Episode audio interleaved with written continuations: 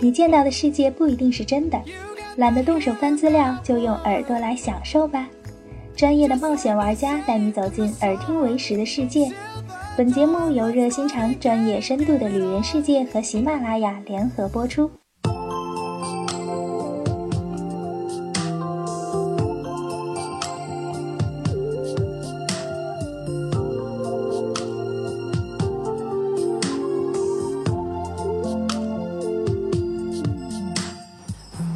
人世界，耳听为实。本节目由喜马拉雅 FM 和旅人世界联合播出。大家好，我是安雅。我们每次聊到周游世界呀，我们最常聊的话题呢，就是我们看到了哪些风景。很显然呢，去欣赏不同的风景，就是旅行中的一大目的嘛。如果我们是蒙着眼睛来一次环球旅行的话，不用多说，让你蒙一天眼睛，我相信。很多人都受不了了，因为对于未知，我们其实是一种有一种恐惧，有一种害怕，尤其是在一个陌生的环境，你会很无助，说不定会大呼小叫，会崩溃。那其实今天坐在我面前的呢，曹盛康，他是一位盲人旅行家，他是从零八年开始旅行，从国内到国外，一根盲杖就走遍了很多国家和地区。这两期节目呢，我们就来听一听曹盛康的旅行经历。先请他做一下自我介绍。你好，你好，大家好，我的名字叫曹胜康，是一个环游世界的中国盲人。从零八零八年开始，然后去西藏、呃青海、云南，嗯，接下来的几年在国内踏遍了二十九个省、自治区，都有我的足迹。呃，也有徒步、搭车到东南亚的。二零一二年四月十八号开始。然后在国内走了这么多地方以后，我就开始有一个梦想，想去外边看看国外，去环游世界。有些人很多对我的一些质疑，我觉得既然我看不到世界，就让世界去看到我，这是我的意义，我对自己的承诺。没想到从二零一二年四月十八号到现在，到四年的时间里，我已经去了六个州。三十个国家加转机，将近四十个国家，这样一步一步的就走过来了，也慢慢的变成了现实。哇，非常的棒哈！欢迎曹振康的到来。我们也先同样欢迎一下我们的客串主持人嘉文。大家好，我是嘉文，我又来了，又来捣乱了啊！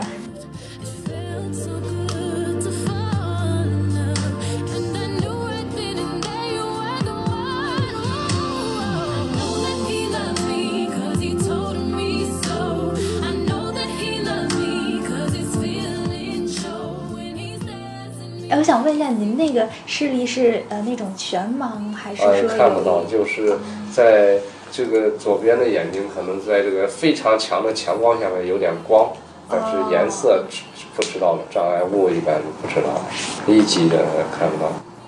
颜色的话，我现在都记不起，小的时候好像还记得白色给那个红色略微的有一点印象，其他的颜色都没有什么印象。虽然说我是近视，但我至少我能看到东西。那我我看路啊，我问路啊什么的，我还知道这有个人，我去问。那像您之前就是比如说第一次出去玩，或者说每一次出去玩，就没有担心过、害怕过这些未知吗？对未知就没有过这样的担心吗？我没准找不到人了怎么办？刚开始可能有过，马上就给他否定了这个念头，因为我听过很多故事。就是人呀，这这只活一次，有很多地方没经历、没尝试。我是一个喜欢尝试，嗯，呃，然后呢，喜欢这些方面，一辈子要有一种不犹豫的果断和这种不后悔的坚持。我是非常坚定的，不犹豫的果断和不后悔的坚持。哪怕我会倒在路上，我曾经也不止一次的给我的母亲和家人，包括孩子也说过。如果我出现意外不在这世界，我希望你们都健康、更加健康、快乐的活着。看来我母亲还不理解，还骂我，因为老人嘛，对不对？他这对这句话的理解好像不是什么好话。这句话我不是空着来说的，我觉得心血来潮啊，或者什么马上提着。但是我觉得你要对自己的承诺都做不到，你何以对于别人的身边人的承诺或者家人的承诺？哎，那我想知道一些具体的那个。比如说，你怎么分辨外国的钱呢？钱的话，我是分不清的。他们外国人没有骗我，真的，我我没有骗我什么钱找钱呀干什么，真没有。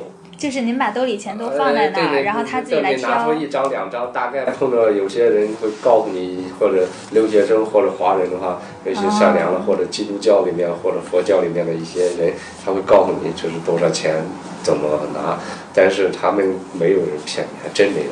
国内好像这些方这些方面还在国内倒被骗了。然后凭着这根盲杖，然后都用快六七根了这几年，那，还带着备用呢。现在那个也断了一截。人家会拿着向左指、向右指那个方向往那走，我只会说老挝的万象、万象或者曼谷，他们就说就是那个方向，大概哦拿着往那边指，但是他说了我也听不懂。然后您就按照那个方向就啊对，我说开始走。曼谷，曼谷，万万象，万象，他就往那边指。那打车的时候，不过最近这这这最近这两三年，这个徒步搭车的少了，因为在非洲、在欧美啊，都是呃人烟稀少，或者一些呃都是一些呃这些呃比较乱的地方，有嗯打枪的或什么的，他们不让这样去走，是吧？在您这个旅途当中哈，就是遇到的帮助，我觉得最多的应该也是就是国人嘛，因为因为能跟您沟通嘛，至少对吧？就是用用您这个几句简单的英语来去试探哪个是中国人，然后去分用耳朵去分辨吗？呃，这就要回到刚开始 东南亚的那个时嗯候了，那时候是特别难的。那是我上公算是第一交车的时候次出国、呃，是吧？对对对对，嗯那时候我只要碰着有人说话，或者有公交车，或者有这个呃什么车的声音，搭车的时候，我都会问有没有，然后我就会一句 China China China，China 不停的 China。终于要要是有人说是中国人了，看见了干嘛的话，然后特别高兴哈那就特别高兴了，像见了亲人一样。还都能还总能碰上，呃，有时候也经常碰不着，但是身边好心人还是会帮你。，但是你你最起码会说呀，大家知道你是中国人，对不对？对对对对哎，你一个盲人走走，大家就想去帮你。这些人具体都帮助您什么忙呢？很多或者找吃饭的地方，对，就比如说怎么啊怎么找吃饭的地方。就是饿了就会靠鼻子去闻那种煎炸的声音、香味儿。印象深刻的是在泰国清迈附近，我饿了差不多一天了，哎呦，怎么办呢？家搭车搭几个小时也没搭着车，闻着那个煎炸的声音很香，拿着有泰铢有钱，他到那里叫我坐下，然后拿着菜单。对于眼睛好的来说呢，你们可以即使不会一句英语，他有炒面，有西红柿，用手一指，对就明白了。嗯。但是我又指不了，半个小时他一页一页的翻，他翻给我，我又看不着，我就指指眼睛。后来我生气了，实在饿了，把肚皮一拍，我说饿了，然后画了一个圆圈，就是一个桌子，我就伸两个手指头，我把桌子啪一拍，他看我生气了，他就来了炒面，连来两三盘子，我一口气全吃光。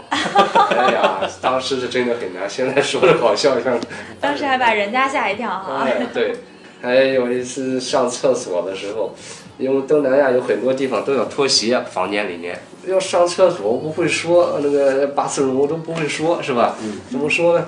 递给我一杯水，看我着急。我只会说 yes no no no no no，没办法，他不知道干嘛，我就把裤腰带一解开，他就给我拉。这太直接了那那是没办法。买车票的时候，哦，有一次坐那搭车搭了没搭着，先搭了一个车，那个私人家的车，泰国的一个呃女性很善良。我说清迈清迈，他给我拉我上了车，上了车转了半个小时，他给我送到他可能他的车不去清迈，他给我拉到一个汽车站里面，帮我买了一张车票。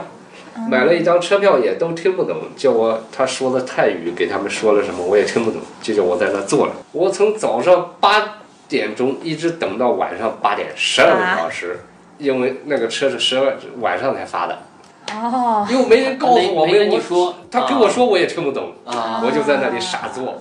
坐了饿了，他旁边去吃饭买东西，有人给送过去。十二个小时是真的难熬，真的真的。关键是您不知道您要等也不知道等到多久，也不知道等一天，等什么时候没人问。哎，对，也不知道。他们想说我也听不懂，我也都不知道。那那那个滋味是真的很难熬的。天气又特别热又没有空调，又没有什么的，哇，那个东南亚那个天气四十来度，真的受不了。天啊！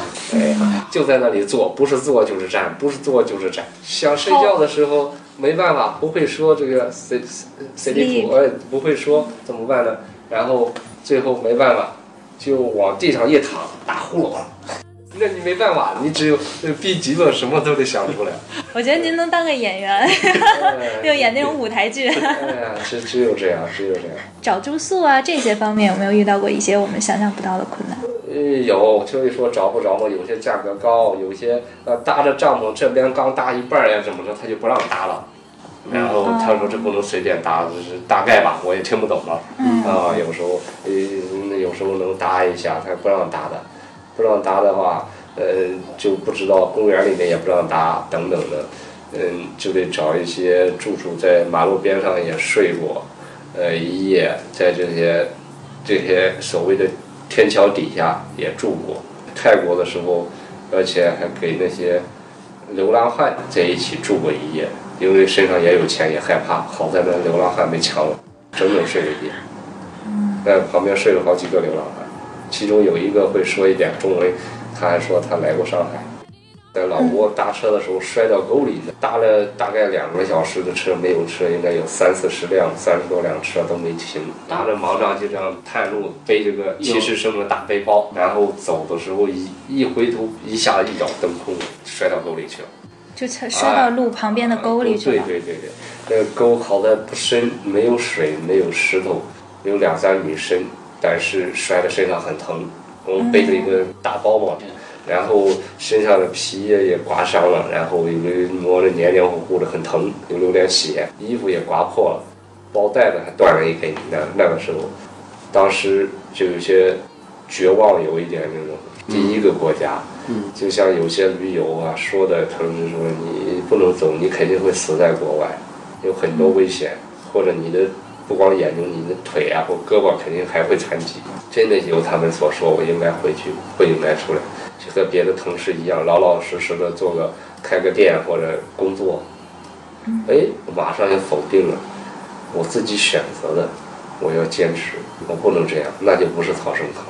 曹胜康，你不是一向喜欢挑战吗？叫着自己的名字，然后又摸摸手机，手机还没坏，还能打开，我就放出来汪峰的《怒放的生命》，飞得更高，还有零点乐队的《相信自己》，哎呦，马上又来了一些力量，天啊！呃，就那样慢慢的爬起来，爬到这个沟上面，然后包里面还背着一面这个这个这个这个这个国旗，对，然后你想想，我不能死，我不能倒下，即使死也要回到中国去，回到国内去，尽量我改变原来的一些方式，不边走了，我就坐在路边，听见声音我就伸手招手。后来拦到了，后来来了一辆车，经过四个四五个小时的路程，把我拉到老挝的关县。后来听说那个车好像还是收费的，但是他看我身上有血，还有什么的，他没要我的钱。那我挺好奇，为什么您当时没有在一个汽车站去等车呢？还就一定要在公路上去拦？因为我有过在西藏呀、在在这个青海，在这个呃呃云南的搭车的经历，徒步，哦谁知道到国外不是那么回事儿了。哎，对哦对对对对，说了因为语言上面还有干什么呢？哎，可能呃有些驴友或者旅行者的环游世界，他们有搭车的经历，可能女孩子好搭一些，男的可能不太好。就您在旅途中有没有遇到过，比如说生病啊、头疼脑热啊这类的时候，您怎么哎，办？有有有有，柬埔寨发高烧，后来又到了越南，然后嗯那三天差点死在那。这是一个怎样的经历呢？可能是吃路边的东西加喝冰水吧，天气又热，一般都要吹空调、开电风扇。东南亚很热，着凉了也不知道怎么了，然后发高烧，就烧的非常烫，烫了以后我不知道说买药，我寻思身体好能不能挺一挺过去。谁知道走金边到越南，到越南的时候，受不了了，受不了了以后在车上面沾了一点点力气，下车的时候又碰到了。原来在今天碰到的那个台湾的女女孩子叫什么雅丽，嗯，我还记得她，就是又遇到了之前的遇到过的一个人。对对对，他叫我的名字，呃，大哥大哥，我说你是谁呀？他说我是雅丽，你不认识我啊？我说哦，对你帮助过我，给我写给给我呃那个那天我走那门口找不着了旅馆，他把我带进去，电风扇他们告诉我都关掉，然后。盖了一床很厚的被子，都汗透，被子透了，我的头发、眉毛、身上没有，全是水，像洗澡的一样，很难受的滋味。我说，我是不是到了越南越来越难了？心想我得回国，我还有还有老人，还有孩子，好了一点呢，坚持了。我那时候就准备回国，实在不行了。那一共是二十四天的旅行了，用了四千二百人民币。回到南宁以后，可能是回国的原因，加回来以后，慢慢的就开始好一些了，好一些，打算就回到北京了。在柬埔寨，为什么说那个雅丽呢？那个金边，柬埔寨首都，台湾那个雅丽在那里，他会中文嘛，然后他帮我翻译的。到晚上了，但我又不甘寂寞，晚上我想出去走走，我拿着盲杖，当时就忘记要名片了。出去我感觉没多远，感觉过了三个路口。其实我这来回的走了两三个小时，很着急。其实走到门口已经走了十几趟了。他们说也后来那雅丽翻译说的，旁边的人都看见我来回的走，看我就不知道走哪进去了。对，后来才看见了，把我拉进去。打那以后我就有这种经验，不管到哪里住都得要个名片，因为即使语言不通，你给人名片或者人家不管是什么出租车也好，什么人也好，他也知道你在这个地方，对不对？哎。否则的话，真的呃很难，你找不回去的。其实我觉得回到国内最重要一件事是先学好英语。那以后我我回来以后就叫了一个大学生，在江苏常州那边常州大学吧，有一个学生会主席，他就用录音笔给我录了一段时间，给我录一录常用的英语，叫我自己去学了。我记得就是您在旅途当中还有一位呃年轻人，也是给了您一个挺大的帮助哈，给您帮您做一个用路呃问路的小卡片儿是吧？对，小白，他是比利时人，他在四川大学呃留学，带着他女朋友骑摩托车旅行。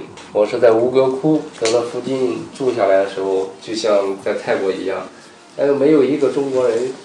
我又吃饭，他也不给我饭吃，他意思叫我这块点点。对，我正着急的时候，他来了，他说呢，你是讲汉语吗？哎，我说你好，你你是中国人呀，我高兴的特别高兴。一下就激动了。对，他就给我握手，他说我可以帮你，但我不是中国人，我是比利时人。呃，跟他交流，我说那咱们可以一起玩嘛，聊聊天，我帮你揉着颈椎。呃，玩了一一天多吧，两天。他说他往那边走，我说你这摩托车你们两个人，然后呢，我可能就要往另外一个方向走，对吧？我想了想，我说那你能给我写几个纸条吗？我第一页要去住了，你以前住过的越南或者那些便宜的旅馆，呃，或者一些能能不能搭帐篷？我我想用最少的钱，是吧？最省的。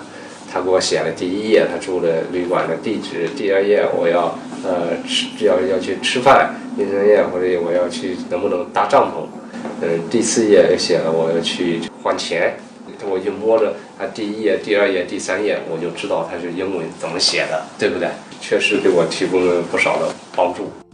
清迈去曼谷的时候，我要搭车，也是在这个好像是高速公路，也不知道是不是高速公路，很多车非常多，但是都不停，很危险。通过这小伙子，他还想去帮我，但是呢，我又不知道他是什么人，也听不懂他讲泰语，他可能英语也不太会。嗯，嗯，就这样，我就把电话那个手机号拿出来，他就用电话打，打过去以后，人家就翻译，就说他想帮你，他看了你很久了，在这里，你你都半个小时没有搭上车，很危险，但是呢，他也没有能力帮你，他以前曾经受过别人的帮助，但是身上他只有二二十泰铢，他给你，我说我不要，然后，哦。我想打车，因为我身上钱不多，我要陆续的还要走其他的国家，对不对？嗯，要尝试这种。他就说了，他要去给其他的司机商量，或者大巴车司机，或者他去借钱。我说不用麻烦他了，让他走吧，谢谢他的好意。他就骑摩托车去借了，借了十几分钟，我还在这儿打车没打着，他回来了也没借着钱。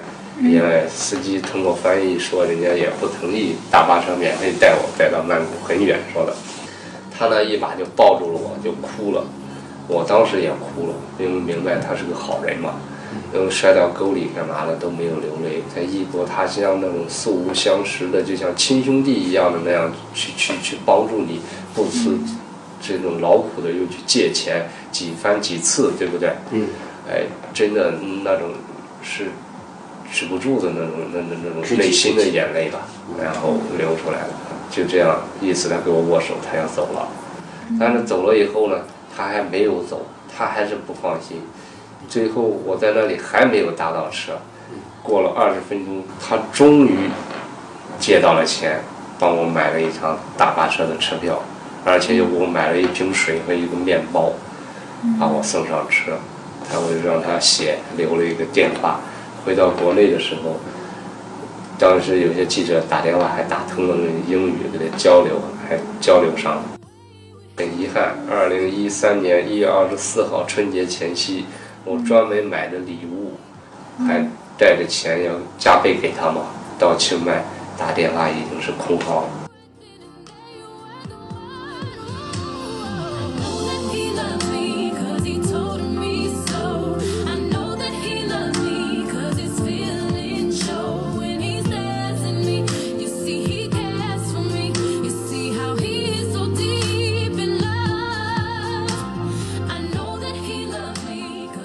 今天十分感谢曹胜康的到来哈，给我们讲了讲他的不一样的旅行经历。那我们下期呢还会请到曹胜康，接着聊一聊他体验当中的这些各种旅行。那今天的节目就到这里了，感谢大家的收听，我们下期见。感谢大家的收听，下期的节目更精彩。今天的捣乱就到此结束，拜拜。除了现在大家收听到的旅人世界电台之外呢，我们还有一个同名的微信公众号和微博，在那里有很多爱玩会玩的旅行家小伙伴，定期分享奇妙的海外旅行经历和奇葩的旅行小百科，还有丰富的线上主题分享活动。在微信中搜索公众号“旅人世界”就能找到我们了。探索新世界，你准备好了吗？